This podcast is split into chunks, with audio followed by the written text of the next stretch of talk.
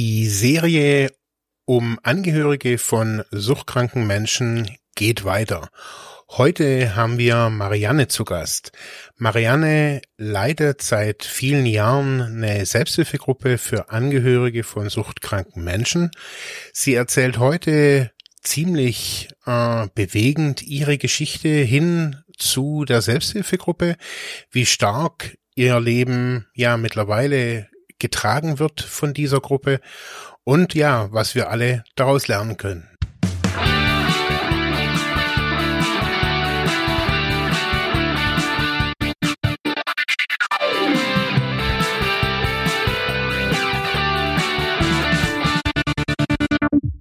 Ja, herzlich willkommen bei Freiheit ohne Druck.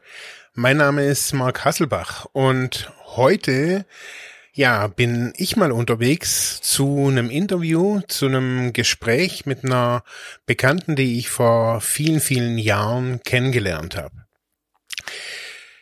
Marianne ist äh, eine Angehörige von einem suchtkranken Menschen äh, gewesen. Sie hat sich auf den Weg gemacht, für ja sich einzustehen, äh, sich zu befreien aus ja einer Beziehung, äh, mit einem suchtkranken Menschen und ja, nach, nach vorne zu schauen und nach sich zu schauen. Ich habe Marianne vor ja über zehn Jahren kennengelernt, als wir gemeinsam eine Suchthelferausbildung bei der Caritas gemacht haben. Wir haben dann so einen, so einen Spaziergang gemacht und äh, haben da ziemlich viel übereinander ja erzählt. Und jetzt, äh, wie gesagt, zehn Jahre später haben uns unsere Wege wieder gekreuzt und äh, wir haben diese diese Serie bei Freiheit ohne Druck über Angehörige ähm, parallel gehabt und ich habe sie eben vor einer, vor ein paar Wochen getroffen und so kam mir die Idee, hey, ich frage Sie mal, vielleicht möchte sie ja Ihre Erfahrungen hin ähm, zu einer Selbsthilfegruppe auch für Angehörige so ein bisschen erzählen. Was sind so da die Themen? Ähm, man hört ja immer viel, wir haben jetzt auch schon geredet über die Rollen und so weiter.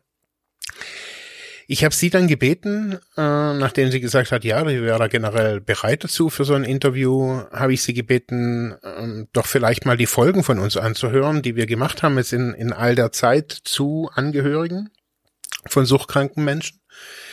Und da starten wir auch direkt rein. Also es geht jetzt nicht darum, sie jetzt noch groß vorzustellen, sondern wir sind eigentlich relativ direkt in das Gespräch gestartet und sie erzählt, ähm, ziemlich, ziemlich bewegend äh, ihren Weg, ähm, auch ihren schmerzhaften Weg ähm, hin, ähm, ja, zu Freiheit.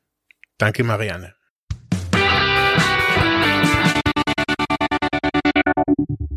Ja, genau. Also die drei Teile. Das erste mhm. jetzt nicht ganz, weil das geht ja doch auch wirklich, glaube ich, eine halbe Stunde. Ja, ja.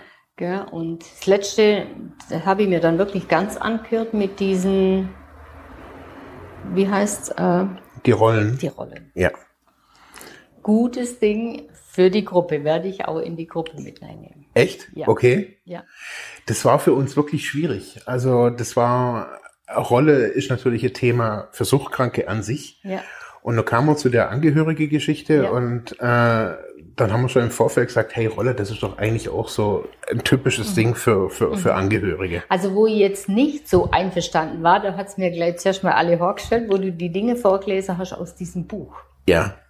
Also, Crazy, weißt du, gell? Ja, ja. Wo ich denkt dann, das, also einiges trifft zu, das ja. passt hundertprozentig. Und das andere habe ich denkt, nee, das ist ja absolut daneben. Ja. Und dann habe ich überlegt, klar, du wächst ja in diese Rolle rein, weißt? Ja. ja. Das hast du ja nicht von Kindheit an. Mhm. Ja. Und dann musst du einfach diese Karre irgendwann am Laufen halten. Ja. Wenn der andere Teil nicht mehr funktioniert. Mhm. Ja.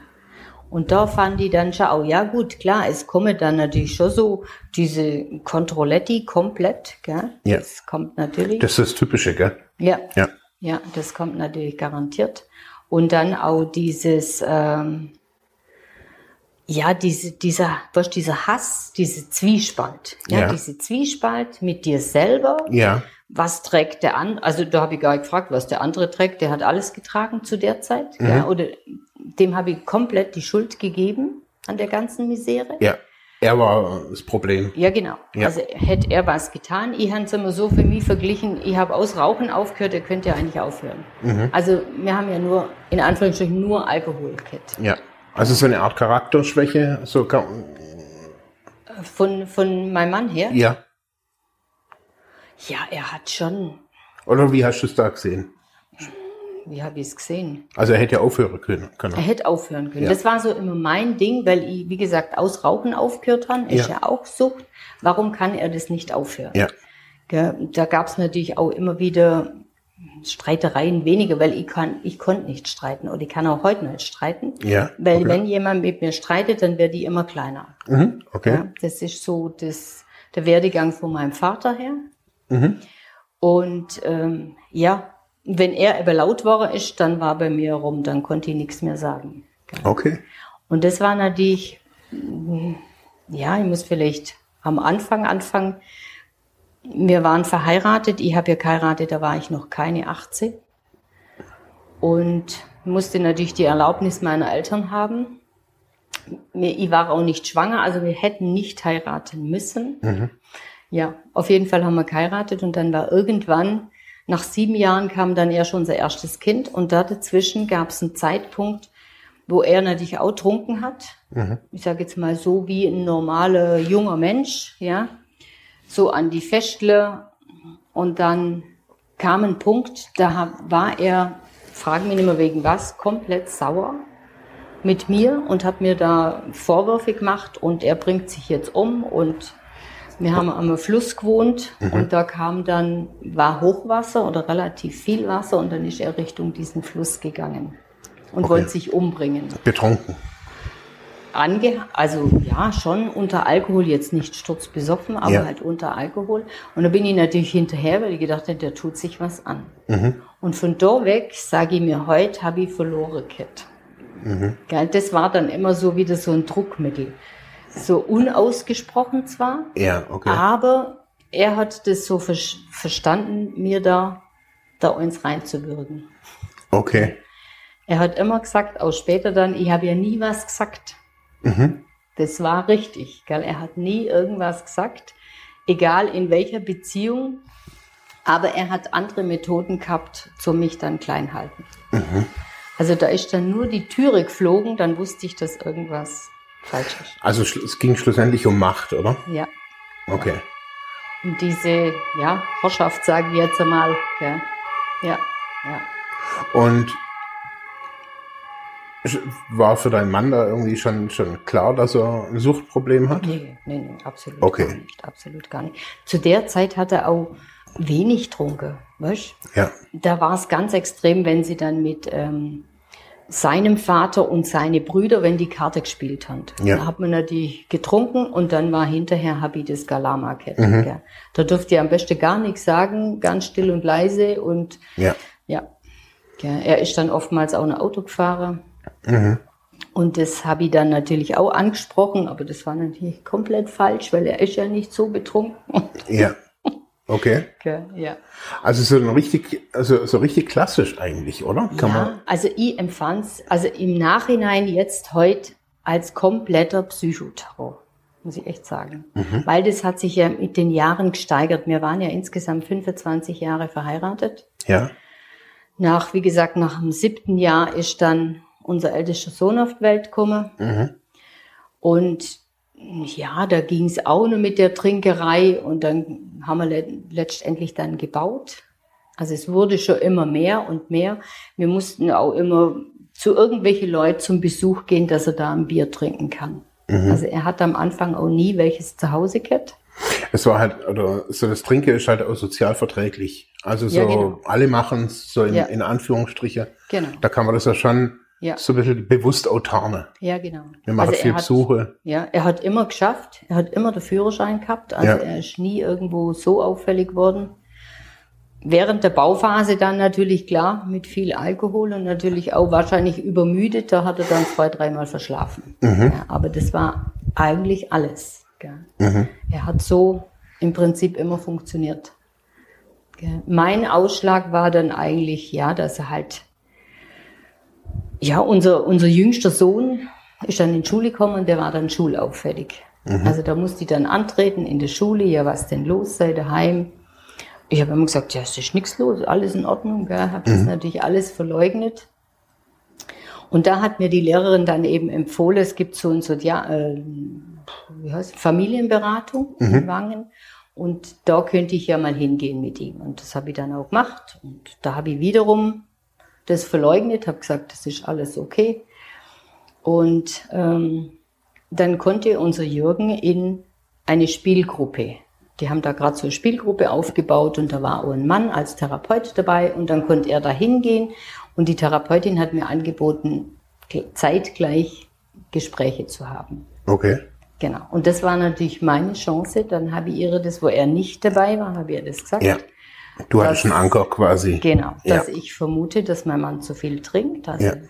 Ich habe ja damals dann schon kontrolliert. Der hat ja bestimmt, also 15 Flaschen Bier getrunken, mhm. wenn es reicht. Also zu Endzeiten. Pro, pro Tag. Pro Tag. Mhm. Zu Endzeiten hat er dann wirklich eine Kiste Bier getrunken am Tag. Mhm. Ja. Und das Außen, also sag ich jetzt mal, sollte das nicht mitkriegen. Nee, das Außen sollte das nicht mitkriegen. Aber das war auch, also so wie ich das jetzt gerade so raushöre, das war so, so unausgesprochen. Komplett. Komplett. Ja. Ich habe natürlich nach außen das auch alles abgeschirmt. Ja, also niemand hat gesagt, hey, nee. deck, deck meine Sauferei oder sowas. Ich will nicht, dass es jemand mitkriegt. Nee, das hat er nicht gesagt. Das war so unausgesprochen, ja. das ist so automatisch ist ja. das so gegangen. Mhm. Also das hat eh niemand mitzukriegen, was hier läuft. Ja, ja. Genau. Okay. Das war dann auch, wie gesagt, und durch die Therapeutin, die hat mir dann eben Selbsthilfe empfohlen, ja. zu gehen. Und äh, ja, ich wusste bei mir im Betrieb damals, schafft jemand vom Freundeskreis. Mhm. Und die habe ich dann natürlich nach langem, habe ich die zufällig im Treppenhaus getroffen, wo mir keiner im Weg war. Okay. Und dann habe ich mich getraut, sie zu fragen, wann im Freundeskreis die Angehörigengruppe wieder ist. Ja. Und dann hat sie eben gemeint, ah, das sei schade, der war jetzt gerade, die hatten nur einmal im Monat. Mhm. Und der war jetzt gerade, ist also erst wieder nächsten Monat. Und dann ich, oh, jetzt, wo ich endlich den ja. Mut hatte. Und dann, dann hat sie aber gesagt, sie kennt nur eine andere Selbsthilfegruppe und sie wird sich mit denen in Verbindung setzen. Ja. Dann habe ich gedacht, okay, also dann habe ich ein, zwei Tage, bis sie sich mit denen in Verbindung setzt und dann weiß ich Bescheid. Mhm. Dann kam sie innerhalb einer Stunde war sie wieder da und hat gesagt, da und da findet die Selbsthilfe statt. Cool. Da dachte ich, oh shit, irgendwo vielleicht hier ganz in der Nähe. Gell? Ja. Ja, okay, dann wusste ich, wann der Termin ist und da bin ich dann auch hingegangen, ohne dass mein Mann das gewusst hat. Wie? Okay, ja. Weil, ja, er hat ja immer gemault in diese Richtung. Mhm. Wenn ich da was gesagt habe oder dass er was machen soll. Ich wollte ja am Anfang immer, dass er was tut. Ja. Gell? Und dann habe ich gedacht. In, okay, in, welcher Form hast du das zu ihm gesagt? Ja, weil ich halt schon immer wieder dann angedeutet hat, dass er zu viel trinkt. Dann ja. habe ich mal irgendein Prospekt hingelegt. Ja. Dann haben, kam mal irgendein Film, also auch nie direkt, direkt gesagt. Ja. Aber es hat ihn gar nicht interessiert. Ja. Für ihn gab es kein Problem. Nee, für ihn gab es kein Problem. Ja. Wirklich nicht. Ja. Mhm. Und ja, dann bin ich da dann hingelaufen in die Selbsthilfe und dann habe ich schon gesehen, okay, direkte Mitarbeiterin steht vor der Tür. Okay. Und wenn die mich nicht schon gesehen hätte, dann wäre ich da komplett wieder umdreht und wäre gegangen. Okay. Also das war so, boah, also ich weiß gar nicht, wie ich sagen soll. Erschreckend, erschütternd. Ja. Weil ich musste mich jetzt ja outen. Ja. Das konnte ich bisher immer unterm Deckel halten. Selbst meine Geschwister haben nichts gewusst. Mhm. Also die haben zwar schon alle geahnt, aber das ist nie gesprochen worden. Mhm. Meine Eltern nicht. Gell. Und dann, ja, dann bin ich da rein. Dann, ja, waren ganz nett die Leute. Man konnte reden, wenn man wollte. Man konnte auch nur zuhören, wenn man nichts sagen wollte. Und sofern ich irgendwas gesagt habe, da war ich natürlich nur am Heulen. Gell.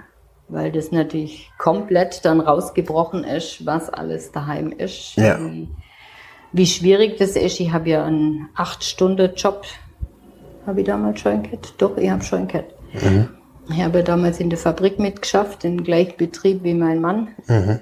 Und klar, die Kinder, neu gebautes Haus, mhm. ziemlich viele Und auf einmal die ganze Last. So ungefähr. Ja. Genau. Endlich jemand, wo ich das anbringen konnte. Also viele habe ich wahrscheinlich gesagt, ich habe wahrscheinlich mehr platt, mhm. wie was gesagt. Aber von da weg habe ich nur noch gelebt von Mittwoch zu Mittwoch. ja. echt sagen. Ja. Alles andere, ja, das war so, ich sage immer, das war wie immer Brei. Ja. ja. Das war alles grau in grau und da gab es eigentlich keine Farbe und kein gar nichts mehr, mhm. sondern es musste einfach funktionieren. Ja. Ich, ich, wusste, wir müssen dieses Haus abbezahlen. Ich wusste, die Kinder müssen versorgt werden, die müssen in die Schule, die müssen was zu essen kriegen und mhm. ja, genau. Weil die Unterstützung von meinem Mann war damals, klar, er war immer da, ja. Wenn man ihm was gesagt hat, hat er auch was gemacht, aber von alleine ging halt gar nichts.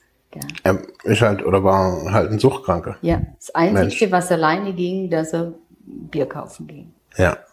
Und das habe ich am Anfang auch immer nur mitgebracht, weil ich immer denke, mein Gott, das ist total hirnrissig, wenn wir zweimal in die Stadt fahren, ich kaufe ein und bringe kein Bier mit. Dann muss er ja nochmal fahren. Ja hat mir dann die Selbsthilfegruppe auch beigebracht, dass das komplett Banane ist, was ich da mache. Also, er sollte das selber fahren, holen. Die Leute, die da in der Selbsthilfegruppe waren, was waren das für Leute? Ähm, wir hatten damals ein Ehepaar als Gruppenleiter, ja. hatten einen drogenabhängigen Sohn, Aha. genau, der sich dann letztendlich umgebracht hatte. Mhm. Dann waren eigentlich der vorwiegende Teil war Alkohol. Genau. Ja, okay. Und ja, lauter Frauen. Mhm, mhm, lauter Frauen, muss man okay. dazu sagen. Genau, der Gruppenleiter war der einzigste Mann zu der Zeit. Mhm. Und ja, und alle so das gleiche, das gleiche Schema. Also ich konnte mich in jedem sehen, mit jeder Geschichte identifizieren. Mhm. Das war immer das Gleiche. Interessant. Ja, und ich sage auch heute in der Gruppe, das zieht sich durch wie ein roter Faden. Habe ich gesagt, du darfst dich nicht wundern, wenn wir dir genau sagen können, was als nächstes passiert. Mhm. Weil das ist so. Die Verrückt. gehen alle die gleichen Schritte. Wenn es dem Betroffenen gut geht, dann geht es dem Angehörigen gut und umgekehrt auch. Ja. ja. Und dein, dein Mann hat zu dem Zeitpunkt aber noch gar nichts gemacht, oder? Nein der hat nichts gemacht. Erst wo er dann, also wo dann in der Gruppe war, er hat es ja dann immer, er hat es ja dann mitgekriegt. Irgendwann habe ich ihm es ja dann auch gesagt, ja. dass ich in die Selbsthilfe gehe. Und dann war natürlich so dieser Hass gegen die Gruppe. Okay, das ah, oh, das ist ja auch ganz äh, ja, genau, systemisch weil, interessant. Weil, äh, was erzählst du da, das geht niemandem was an. Ja. Also da war wieder diese Grenze. Das waren die Feinde dann. Genau, ja. komplett. Und er hat es dann auch immer beschimpft, als gehst du wieder in deine Sekte. Ehrlich? Sekte, ja, ja, ja, ja. Aha. Also da hatte ich dann massiven, ja, psychischen Druck eben wieder, so wie er es immer gemacht hat. Da sind dann die Türen geflogen, wenn er gewusst hat, dass ich gehe. Also Mittwoch, da war dann immer ganz extrem. Ach krass, okay. Ja, ja. also er hat mit allen Mitteln versucht, dass ich da nicht mehr hingehe. Ja, du solltest dich schlecht fühlen. Genau, er hat ja. auch mal einen Deal gemacht, dass er nur noch leichtes Bier trinkt, also kein normales. Hat wenn er nicht mehr hingeht. Wenn ich da nicht mehr hingehe. Ich habe es dann tatsächlich ausprobiert und habe, klar, er hat offiziell unter das leichte Bierkett im Keller und per Zufall habe ich mal eine Kiste entdeckt, also eine Pappschachtel. Ich denke, was ist denn da drin? Ich weiß gar nicht, was da drin ist. Guck da rein. Bierkasten, genau die Größe vom Bierkasten, war ein Bierkasten drin mit normalem Bier und dann hat er natürlich die Flaschen ausgetauscht. Ja. Ja. Okay. Und von da weg ganz gut. Ja, alles gut. bin ich dann äh, natürlich wieder gegangen. Ja. Ja, genau. Aber der, wie gesagt, dieser psychische Druck, ich durfte dann kein Auto mehr nehmen, weil das bezahlt ja er. Ja. Gell? Ich durfte eigentlich auch das Fahrrad nicht mehr benutzen, weil das hat ja auch er gekauft. Mhm. Mein Glück war halt, ich konnte halt hinlaufen. Ich hatte eine Viertelstunde zum Laufen, dann war ich da dran am Gruppenraum. Okay. Das war dann, ja. Und da, das habe ich dann wirklich durchzogen für mich, weil ich gemerkt habe, es ist gut für mich. Ja. Ich kann mich da austauschen. Die Leute, wo da sind, die verstehen mich. Mhm. Die wissen, von was ich rede. Und es ist nicht so, wie wenn man mit jemandem Außenstehenden redet, der sagt, ja, dann geh halt. Ja. Das ist die einzige Dann macht dann dies oder das. Genau. Ja. Oder macht dies und jenes. Und das geht aber nicht. Ja. Das mhm. geht nicht. Und was war dann die Form? Also, das finde ich immer so auch das Schwierige, auch in, in der Sucht-Selbsthilfe, das jemand dann, jemand Außenstehenden zu erklären. Was ist die Hilfe, die man da findet? Also, außer dass du jetzt quasi Gleichgesinnte hast, die das mhm. gleiche Problem haben. Mhm. Aber was ist die, die, die Hilfe? Also die Hilfe war für mich ganz arg, weil die natürlich ihre Geschichte erzählt haben. Ja. Und auch damit erzählt haben, was sie schon alles gemacht haben, ausprobiert haben, welche Schritte sie unternommen haben. Und das war für mich ganz wichtig. Da habe ich dann immer wieder irgendwas ausprobiert zu Hause, weil ich denke, ja, vielleicht klappt es. Und da kam natürlich auch die Reaktion von deinem Mann. Ah, hast wieder was in deine Sekte gelernt. Ehrlich? Ja, klar, klar. Weil er das natürlich massiv gemerkt hat. Okay. Ja. Je mehr du an dir gearbeitet ja, hast. Ja. Ja. Er hatte mal zu mir gesagt, du bist nicht mehr berechenbar. Und da hat meine damalige Gruppenleiterin gesagt, das ist das größte Kompliment, wunderbar, wunderbar, was er genau. dir machen kann. Ja. Gell, weil dann merkst du, dass du dich veränderst. Gell? Okay. Genau. Und da konnte ich natürlich auch hinstehen und es war zwar aber immer mit Herzklopfen bis hier oben gell, ja. am Hals. Und ähm, konnte dann sagen, nee, das mache ich jetzt nicht oder das tue ich oder wie auch immer. Mhm. Ja. Und das war, also das war schon hart für mich, weil ich doch über viele Jahre, ich sage jetzt mal, wie lang waren das? 15, 18 Jahre, das immer mitgemacht habe, dieses ja. Spiel. Auch gelernt hast, quasi. Genau, genau. Und dann auf einmal ging das nicht mehr. Ja. Ja. Also muss auch dazu sagen, mein Mann hatte so ein unausgesprochenes Kleiderschema für mich, sage mhm. ich immer, mit kurze Röcke, hohe Schuhe mhm. und so lange Haare. Und in der Gruppe hat es dann immer geheißen, ja, du musst irgendwas verändern zu Hause. Dann haben wir immer hin und her überlegt und ich gedacht, mein Gott, ich kann ja nichts verändern. Was soll ich denn verändern? Ja. Das geht ja nicht, gell? Und zumal ist mir eingefallen, ja, ich könnte ja an mir was verändern. Mhm. Ja. Und dann habe ich angefangen, meine Haare schneiden zu lassen. Und dann habe ich Ärger gehabt ohne Ende. Ohne Witz? Ja. Mhm. Und es ging also so wirklich so massiv mit Türe zuschlagen, mit unter Umständen auch wegfahren, also mit dem Auto so aus dem Hof fahren, dass ja. ich dachte, oh Gott. Immer Drama. Immer Drama, genau. Ja. Und das ging so 14 Tage. Dann hat sich's wieder eingerenkt. Ja. Und dann war er wieder relativ normal. Und du hattest aber immer noch die kurze Haare. Ich hatte immer noch die kurze Haare und habe mich dann auch getraut, weiter zum Schneiden. Ja, okay. Also nochmal ein Stück, was natürlich immer wieder diesen Ärger hervorgerufen hat. Also mhm. Also sie hat immer diesen Psychoterror. Ja. Ich habe aber mal dann ähm, andere Schuhe gekauft, so Stiefletten mit wenig Absatz. So zehn waren sonst immer unausgesprochene Vorschrift. Okay. Und dann hat er immer gemeint, du mit deinen Oma-Schuhe, die kannst du anziehen, wenn du willst, aber nicht, wenn er mit mhm. wohin geht. Ja. Und dann, wir sind ja dann auch immer beide zusammen zum Arbeiten gefahren. Und dann habe ich es, ja, in der Heizung halt, war, war ja Herbst, Winter. Und dann steige ich da rein und war äh, nass. Und dann denke ich, shit, ist die Heizung kaputt. Gell? Gleich an die Heizung gegriffen, ob die Heizung kaputt ist. Dann habe ich so im Augenwinkel gesehen, wie er grinst hat er Wasser geschüttet, dass ich diese Schuhe nicht anziehen kann. Aber. Mhm. Mhm. Und das ist eben dieser, dieser Psycho, gell? Mir war ja. hier oben was tun, gell? Also ich konnte wirklich ruhig bleiben, dann habe ich halt andere Schuhe angezogen, habe die getrocknet und habe es dann halt wieder anzogen. Also eigentlich geht's ja schlussendlich bloß darum, also für ihn, bloß ja. darum, dass er trinke, dass er in Ruhe sein, seine 15 Biere trinken ja. kann. Also das hat er trotzdem gemacht. Er hat ja immer getrunken, weißt du? Ja, ja. Gell? Ich habe ja einmal morgens um, um vier im Keller mit dem Bier erwischt. Mhm. Gell? Weil wir mussten relativ früh aufstehen, wir mussten um sechs anfangen und dann gehe ich in den Keller, was weiß ich, irgendwas halt holen. Gell? Ja. Dann steht er da unten und trinkt. Und ich sage, trinkst du schon Bier? Dann sagt er, das war der Rest von gestern. Mhm.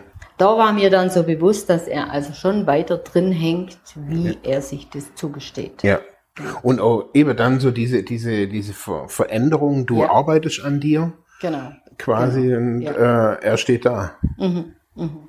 Er hat sich dann tatsächlich, also so nachdem ich so eineinhalb Jahre, glaube ich, in der Gruppe war, bereit erklärt, eine Therapie zu machen. Okay. Genau. okay. Ich habe immer so für ihn gedacht, er könnte auf eine Langzeit gehen, dann wäre er einfach einmal weg. Und ähm, hat er aber nicht gemacht. Mhm. Er ist dann mit mir wirklich, oder er ist dann auf Beratungsstelle gegangen mhm. und hat dann so ähm, ambulante Therapie letztendlich gemacht. Mhm. War ich dann auch zufrieden, Hauptsache er tut irgendwas. Ja. Und das ging auch gut. So die ersten zwei Monate habe ich gedacht, ja, das wird was. Mhm. Und dann war das auf einmal, wie wenn das abfällt. Ja. Mhm. Er, also in meinen Augen war er trocken. Was ich heute sage, war wahrscheinlich schon nicht mehr. Mhm. Aber das Verhalten war wie vorher. Mhm. Das war zwei Monate lang war das anders, das Verhalten. Ja.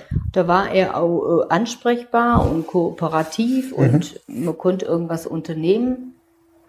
Und dann ist das wieder so abgefallen. Ja. Und da vermute ich heute, dass er dann schon wieder irgendwo trunken mhm. hat. Mhm. Ja. Ich habe dann nicht mehr kontrolliert. Das war dann sein Ding. Mhm. Genau. Ja, aber ja. Und woher hast du deine Stärke gezogen? Aus der Gruppe dann? Aus der Gruppe, muss ich wirklich sagen. Ja. Aus der Gruppe mit dem, was andere Leute erzählt haben, was sie gemacht haben, was daraus entstanden ist. Es gab auch welche, die hatte, ähm, die hat mit ihrem Mann das durchgestanden, also der war dann letztendlich trocken. Mhm. Und dann habe ich mir gedacht, ja, das wäre doch das Ziel. Gell? aber es hat nicht funktioniert. Und, und was, ist, was sind dann so die, die Themen in der Gruppe? Also es ist ja nicht Co-Abhängigkeit oder, oder nee. sondern du bist ja das Thema. Genau, genau. Also das habe ich meinem Mann auch mal gesagt, weil er gesagt hat, ja, weil da schwätze dir bloß über mich. Da habe ich gesagt, du, das heißt Selbsthilfe. Da geht's nur um mich, da geht's gar nicht um dich. Ja. Das hat ihn dann natürlich auch komplett rasend gemacht, weil ja, das auch die reden gar nicht über mich. genau, ja. keine befriedigende Antwort war. Nee, also sonst sind eben Themen, was ist passiert in der Woche? Ja. Gab es was Dramatisches, gab es auch was Schönes, gab es ein Erfolgserlebnis? Ja. Und ähm, so machen wir es auch heute noch in der Gruppe, dass erstmal so gefragt wird, wie geht's euch? Mhm. Wie geht's dir? Und dann kommt schon irgendwie ein Gesprächsthema. Also so bestimmte Themen haben wir jetzt eigentlich gar nicht. Ja. Gell? Und ja, weil jeder so ein Paket eigentlich daheim hat. Ja, also es geht erstmal um, um, um den genau. Austausch miteinander. Um den Austausch, genau. Ja. Und auch ums Loslassen von dieser ganze aufgestaute Energie eine Woche lang. Ja, genau. Und auch zum Hörer, ja, was hat der andere gemacht? Was könnte ich vielleicht auch tun? Ja in meinem Rahmen, weil ich dann auch immer sage in der Gruppe, überleg, das musst du für dich entscheiden, was du in deinem Haushalt ändern kannst. Ja. Also ich habe ein ganz banales Beispiel, das sage ich auch immer in der Gruppe, weil der Angehörige, der möchte immer gern was tun, weißt? Also der muss immer irgendwo agieren. Beschäftigt sein. Genau. Und dann habe ich immer gesagt, sitzet auf eure Hände und guckt, was dann passiert. Und da habe ich damals, das hat uns auch unsere alte Gruppeleiterin empfohlen. Mhm. Und bei uns war es immer so am Tisch, da war ja relativ still, da durfte jetzt nicht so viel gesprochen werden. Mhm. Und mein Mann hat dann immer bloß so über den Tisch geguckt und ich habe schon mal geguckt, wo guckt er hin, zack, und habe ihm das gegeben, wo er hingeguckt hat, ohne Wort. Mhm. Also das war auch so eingespielt. Und dann habe ich gedacht, okay, das kann man machen. Da sitze ich jetzt mal auf die Hände. Das war wahnsinnig schwierig, nur diesen Blick auszuhalten. Ja. ja. Diesen Blick auszuhalten, weil er hat schon rumguckt und dann hat er mich angeguckt und dann ist natürlich die Mine immer weiter nach unten gegangen und ich habe nicht reagiert. Mhm. Wer dann reagiert hat, das waren dann meine Kinder. Okay. Dieses Schema war schon drin. Ja. Die haben das Spiel mitgemacht, mhm. genau. Also die wussten auch genau, wo der Vater hinguckt, zack. Ist es dann so eine Angehörigengruppe speziell für Kinder auch ratsam? Wenn sie mitgehen. Also meine sind nie irgendwohin mitgegangen. Ja. ja. Weil sie es nicht sehen konnten oder nicht sehen wollten? Weil sie es wahrscheinlich nicht, ja, ich weiß gar nicht, wie ich sagen soll. sie haben auf jeden Fall gemerkt, dass irgendwas nicht stimmt. Mhm. Aber ich sage jetzt mal, ein Kind sucht die Schuld bei sich. Mhm. Ich weiß es von mir. Mein Vater hat auch eine Zeit gehabt, wo er ganz arg trunken hat. Und dann habe ich, wenn er heimgekommen ist und es war Streiterei, habe ich immer überlegt, was habe ich falsch gemacht. Ja. Okay. Also es war sofort da. Mhm. Da hätte ich auch Schuld eingestanden, wo ich wahrscheinlich gar nicht gemacht habe, bloß weil die, damit sie aufhören zum Streiten. Mhm. Also das heißt, die brauchen eigentlich einen, einen spezielleren Rahmen. Im Prinzip ja. ja. Je nach Altersgruppe. Ja. ja. ja. Mhm. Genau. Also da wäre es geschickt, ja. Aber also es gibt ja auch viele, viele Angebote, also auch, auch, auch fachliche Angebote für Kinder aus suchtbelastete Familie, die, die genau. sehr spezialisiert dann irgendwie drauf sind. Also in, in Kislik gab es ja mal eine Weile lang dieses Projekt Die vergessenen Kinder. Mhm. Das war jetzt eher so für Schulkinder. Also das ist relativ gut angenommen worden, aber ich glaube, es ist dann im Sande verlaufen. Okay. Wenn die Kinder dann älter werden, dann wollen sie auch nicht mehr dahin. Mhm. Und meine waren ja damals, boah, wo ich in Selbsthilfe gegangen bin, 14 äh, war die jüngste, wo ich letztendlich ausgezogen bin. Ja, ist natürlich bin. auch nochmal so ein Alter, da will man natürlich auch nicht unbedingt in die Selbsthilfegruppe genau, sitzen. Genau. Klar. Ähm, um vielleicht das kurz abzurunden, so mit, mit, mit deinem Mann, wie ging es dann irgendwie weiter? Seid ihr noch verheiratet oder? Nee, ich habe dann, ähm, wie gesagt, er hat dann auch wieder angefangen zu trinken ja. nach dieser ambulanten Therapie. Mhm. Und dann ist natürlich auch diese Streiterei immer mehr geworden. Ja. Gell, diese Aggressivität und ähm, dann war also ein Schlüsselerlebnis da war auch, er hat mir auch wieder alles Mögliche verboten mit Autofahren und Fahrradfahren und ich wollte eigentlich zu meiner Schwester zum Geburtstag. Und dann bin ich dann zu meiner Schwiegermutter, die hat im Haus gewohnt und habe gesagt, du kann ich da anrufen, weil ich da mal telefonieren durfte ich, mhm. dass mir nicht kommt. Und da bin ich dann auf und da habe ich natürlich auch was platt. Da hat sie dann das erste Mal mitgekriegt, dass das ganz massiv ist. Okay. Und dann bin ich wieder runter und dann hat die Schwiegermutter bei meiner Schwester angerufen und dann kam meine Schwester und die wollte da schlichten. Mhm. Sie hat gedacht, sie hat's gut gemeint, aber in dem Moment, wo mein Mann damals gemerkt hat, dass er die Oberhand hat oder dass sie sich so nicht auf keine Seite schlägt, ja. hat er losgelegt. Was hat er? Dann hat er losgelegt. Dann kam verbal okay. alles von der untersten Schublade bis. Okay. Ja. Und da war ich so fix und alle, dass ich gedacht habe, eigentlich wäre es jetzt besser, du wärst tot. Mhm. Dann hättest du diese Streiterei nicht. Dass du tot bist? Dass ich tot wäre. Ja, okay. Genau. Im gleichen Atemzug kam dann aber, du hast drei Kinder, das kannst du nicht machen. Ja, okay. Und von da weg habe ich mich dann auf die Suche gemacht, was kann ich tun? Meine Hausärztin hat schon länger gesagt, geh jetzt auf Kur. Und mhm. ich habe gedacht, ich kann nicht mit drei Kindern daheim, kann ich nicht auf Kur gehen, das geht gar nicht. Ja. Psychologische Anbindung hatte ich vorher schon mhm. so für ein paar Gespräche.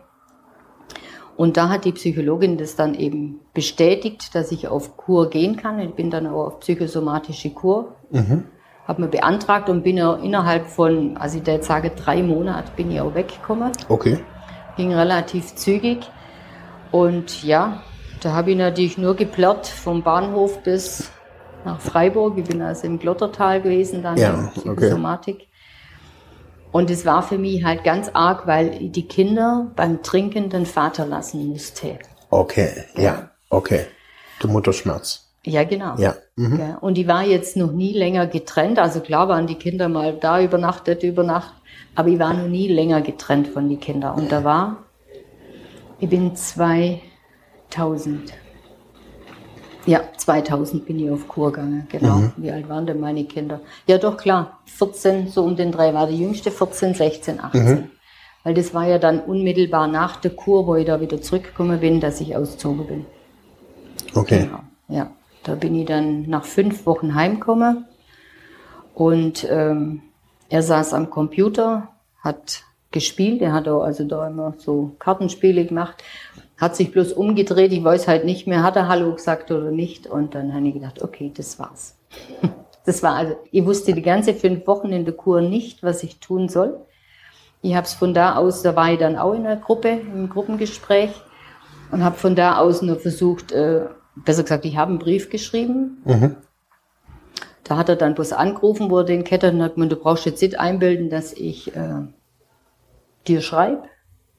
Und dann habe ich gedacht, na gut, nicht Krass. reden, nicht schreiben, dann gibt's keine Verständigung. Ja. Und dann wirklich bis zum letzten Tag, wo ich heimkomme, bin, nicht gewusst, was ich tun soll. Und das war dann der Ausschlag.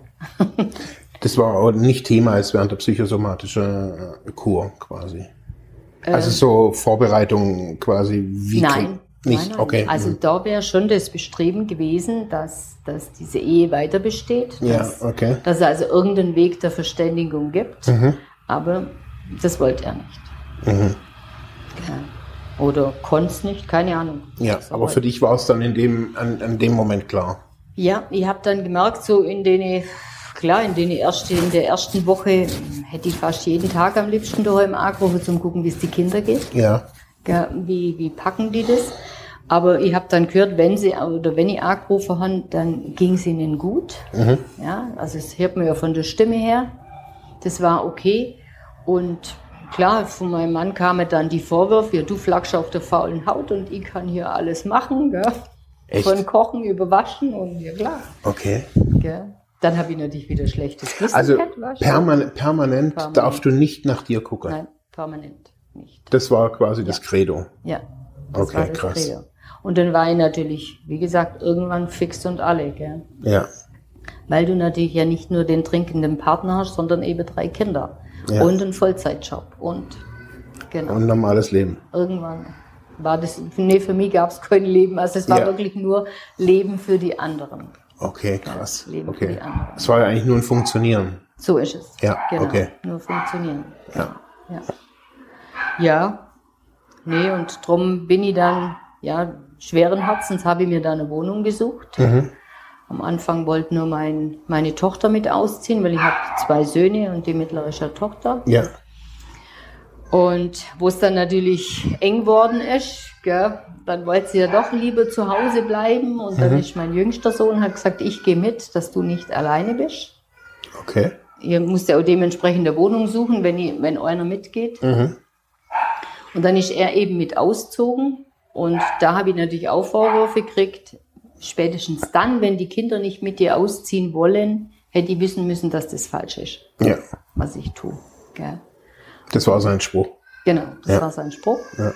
Dann bin ich trotzdem gegangen. Mein, Jüng mein jüngster Sohn ist mit. Das war im Dezember, also gleich nach Weihnachten. Mhm. Und wo es natürlich dann wieder so Frühjahr worden ist, April, Mai, wo man wieder hat können Gartenhütte bauen und in den Wald gehen und alles Mögliche. Da war der jüngste Sohn natürlich oft zu Hause beim Vater. Mhm. War natürlich aus seinem Freundeskreis, also er war auch jedes Wochenende beim Vater. Ja. Und ähm, ja, damals war ich dann auch in psychologischer Betreuung, wo sie dann aber gemeint hat, wenn ich es mir zutraue, soll ich den Jüngsten fragen, ob er wieder heimziehen will zum Vater. Weil es ist eine Wahnsinnszerreißprobe für das Kind, mhm. weil er beide sozusagen befriedigen muss, ja. ja. Und das habe ich dann auch gemacht. Habe ihn dann gefragt, am Dienstag und am Freitag ist er ausgezogen. Da war natürlich dann, wo mein Mann dann das Kinderzimmer abgebaut hat, der Triumph war natürlich riesig. Okay. ja, und dann bin ich da geguckt. Ganz alleine, raus aus dem Fünf-Personen-Haushalt. Also es waren die härtesten zwei Jahre, das steht mir immer noch bis hier oben. Mhm. ja, merkt man auch, ja. Ja, ja. Das, ist, das war echt hart. Was hat dich da oberkalte? Also mein Glaube dann an Gott. Genau, also das, ja. Und die Gruppe natürlich. Ja. Okay. Meine, meine Geschwister dann auch, die wussten ja dann mittlerweile auch, was passiert war. Oder schon über längere Zeit dann. Ja, aber schon die Gruppe. Daraus haben sich dann auch gute Freundschaften entwickelt, mhm. ich sagen. Auch Frauen, wo eben dann alleine waren oder wo der Mann nichts unternommen hat, dann sind wir halt auch zusammen in Urlaub geflogen. Das haben wir dann wirklich gemacht. Mhm. Ja. Und so natürlich auch mein ältester Sohn, die haben mithelfen ausziehen. Aber mein ältester Sohn konnte mir also nicht in die Arme nehmen. Mhm. Und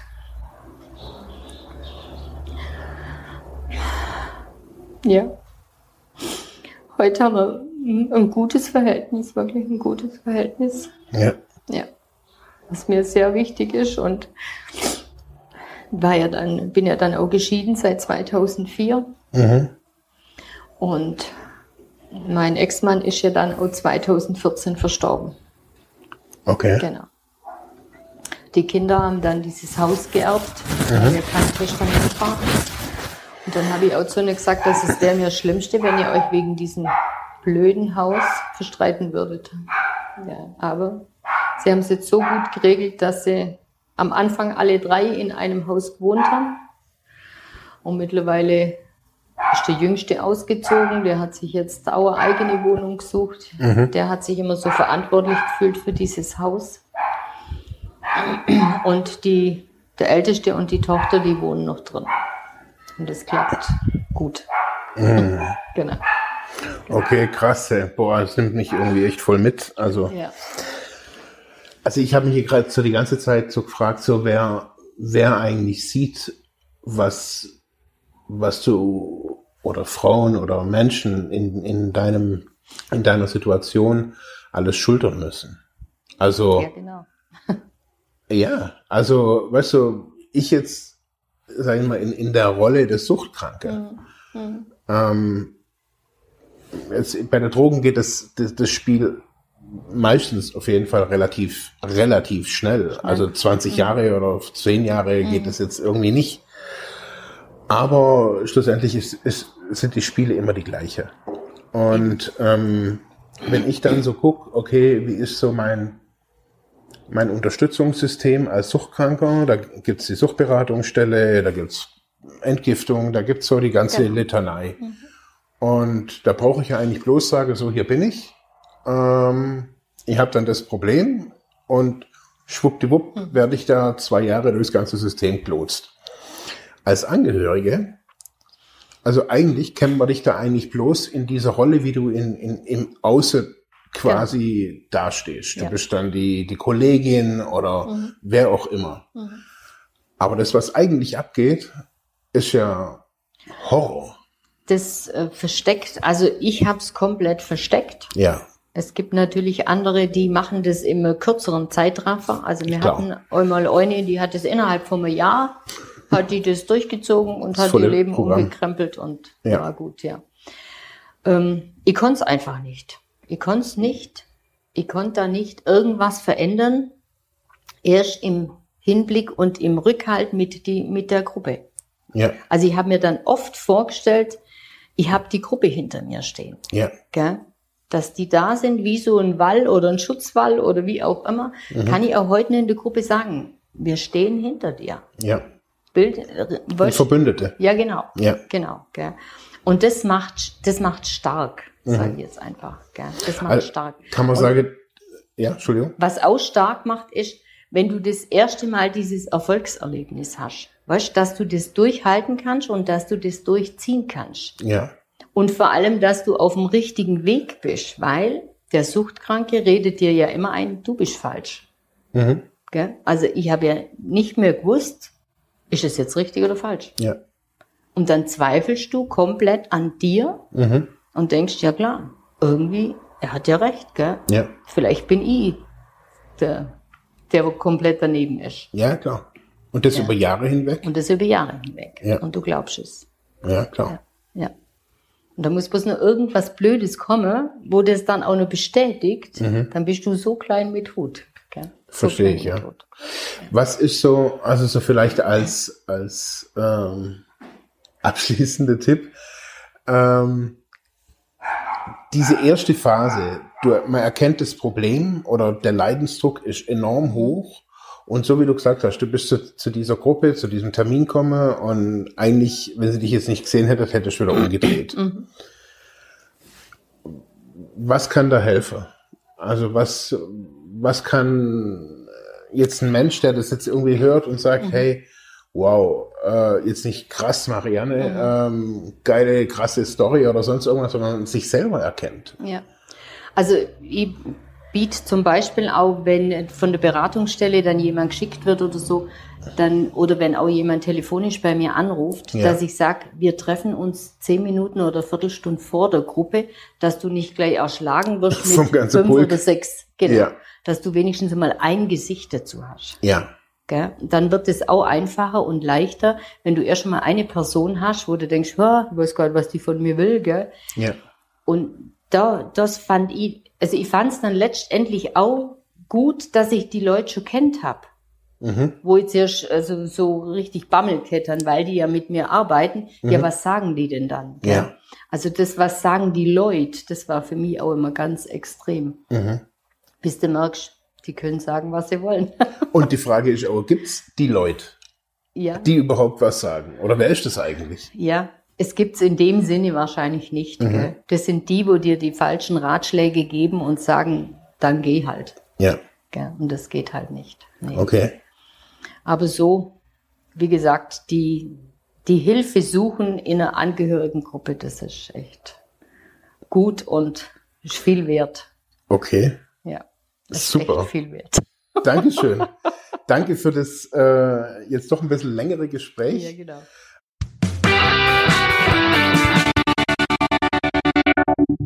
Wenn euch die Episode gefallen hat, würde es uns natürlich freuen, wenn ihr uns irgendwo, entweder bei Apple Podcasts oder bei Google Podcasts bewerten würdet. Wenn ihr wollt, könnt ihr natürlich gerne auch Nachrichten an Marianne über Instagram bei uns schicken oder über Facebook oder wenn ihr auf Freiheit ohne Druck auf unserem Blog einfach kommentiert. Danke nochmal an Marianne und danke euch fürs Zuhören.